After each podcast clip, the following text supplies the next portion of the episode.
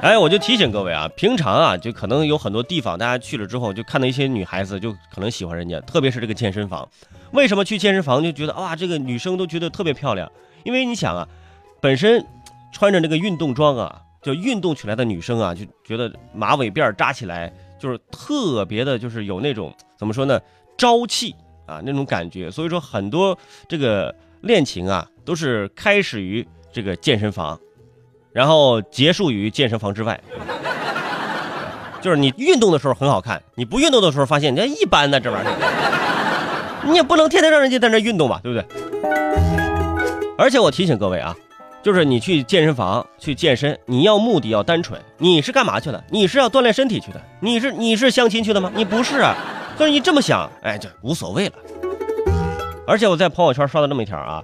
说由这个健身器材评测网站的一项研究显示，说健身房内的细菌可能比马桶还多三百六十二倍。我天，我天！而且超过百分之七十是致病的细菌，其中最常见的细菌是呃革兰氏阳性球菌。哎，革兰氏这不是一个品牌吗？这不是啊，不是那几个字啊，人就叫革兰氏阳性球菌。容易导致肺炎和败血症等等的这个症状。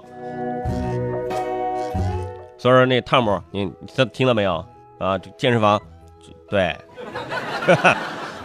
我就发现一个问题，朋友们啊，我就发现啊，现在任何东西就说这个东西不干净，这个东西脏，都是跟马桶对比。研究看多了，你就会发现世界上最干净的，它就是马桶。那么健身房比厕所脏，床单比厕所脏。手机比厕所脏，钞票比厕所脏，厕所自己都不知道，原来自己是个洁癖，你知道吗？对不对？而马桶呢，就是一个万能的啊洁净度标准的单位和洁癖患者。